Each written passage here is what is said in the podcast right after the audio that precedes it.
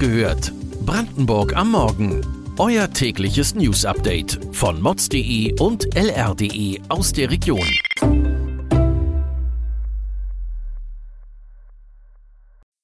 Guten Morgen an diesem 26. September. In Berlin-Moabit muss am Morgen eine Bombe entschärft werden. Deutschland bekommt Gas aus den Vereinigten Arabischen Emiraten. Brot und Brötchen werden teurer. Dort leben die meisten Wölfe in Brandenburg und richten den größten Schaden an. Das und mehr erfahrt ihr heute bei Wach gehört, Brandenburgs Morgen-Podcast von mods.de und lr.de. In Berlin-Moabit wird heute eine bei Bauarbeiten gefundene Weltkriegsbombe entschärft. Anwohner in einem Umkreis von 500 Metern um den Fundort müssen ab dem frühen Morgen das Gebiet verlassen. Dafür wird unter anderem die Ringbahn unterbrochen. Auch zahlreiche Buslinien fahren nur eingeschränkt. Auf der Suche nach kurzfristig verfügbarem Ersatz für das nicht mehr gelieferte Gas aus Russland ist die Bundesregierung einen Schritt weiter gekommen. Eine erste Lieferung Flüssiggas aus den Vereinigten Arabischen Emiraten soll im Dezember eintreffen.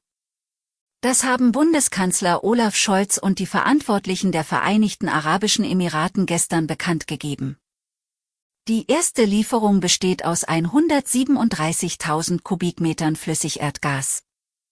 Auch Dieselkraftstoff soll bereitgestellt werden. Scholz zeigt sich in Anbetracht dessen zuversichtlich, wenn es um die bevorstehende Heizperiode geht. Steigende Preise bei den Energiekosten und die Ungewissheit, wohin diese Entwicklung noch führt, greifen derzeit in jeden Lebensbereich ein. Besonders schwierig ist es für jene Branchen, die in einem überdurchschnittlichen Umfang auf Strom und Gas angewiesen sind. Dazu gehört das Bäcker- und Konditorhandwerk.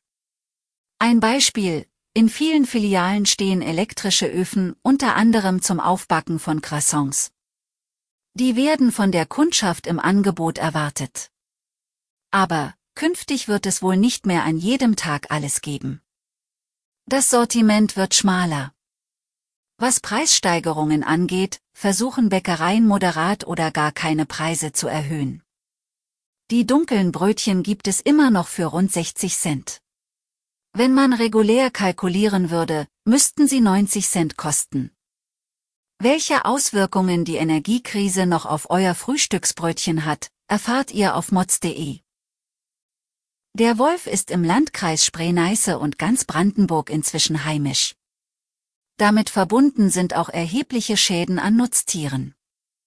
Die Tierbesitzer ärgern sich über Wölfe, die sich an den Schutzzäunen vorbei auf die Wiesen und Felder begeben und dort zum Beispiel Schafe reißen. In Brandenburg hat es bis Ende Juni 2022 136 Fälle von Nutztierschäden, bei denen der Wolf als Verursacher nicht ausgeschlossen werden kann, gegeben. Insgesamt sind dabei 395 Schafe und Ziegen, 68 Rinder und vier Stück Dammwild angegriffen worden. Das ist teuer, denn das Land Brandenburg muss dafür Ausgleichszahlungen leisten. Mehr als 77.000 Euro sind im Laufe dieses Jahres dafür aufgewendet worden. Aus Sicht des Landesamts für Umwelt ist Südbrandenburg besonders vom Wolf betroffen. In der nördlichen Hälfte von Brandenburg gibt es deutlich weniger territoriale Wolfsvorkommen. Dort finde noch eine Ausbreitung statt. Die Suche nach engagierten und qualifizierten Erzieherinnen und Erziehern ist ein wichtiges Thema für Kitas und Kommunen in Brandenburg. Eltern sehen das als großes Problem. Die personelle Ausstattung ist äußerst kompliziert zu berechnen. Wie viele Erzieher eingestellt werden dürfen, berechnet sich nicht nur nach der Zahl der Kinder in der jeweiligen Altersgruppe, sondern auch nach der Betreuungszeit. Bei Kita-Kindern im Alter von drei bis sechs Jahren mit einer Betreuungszeit von bis zu sechs Stunden beträgt der Personalschlüssel 1, 10. Da kommt häufig die Frage, ob mehr Personal wirklich pädagogisch notwendig wäre. Pädagogisch nicht, aber praktisch auf jeden Fall. Unsere Mods-Reporterin hat sich die Situation am Beispiel Eberswalde genauer angesehen. Die Story findet ihr online. Der Altmarkt gilt für die Cottbusser als gute Stube. Lange wurde darum gerungen, wie es dort noch angenehmer werden könnte. Ein Durchfahrtsverbot wurde zweimal getestet. Das könnte jetzt dauerhaft kommen. Mit dem Konzept will die Stadt mehr Raum für Fußgänger, Radfahrer und den öffentlichen Nahverkehr schaffen und auf diese Weise die Aufenthaltsqualität verbessern. Das Stadtparlament will darüber am 28. September entscheiden. Weitere Details und Hintergründe zu den heutigen Nachrichten findet ihr auf mods.de und lr.de. Wir versorgen euch jeden Tag mit frischen Informationen aus der Region. Dienstag hört ihr die nächste Folge Wach gehört, Brandenburg am Morgen. Wir wünschen euch einen guten Start in die Woche.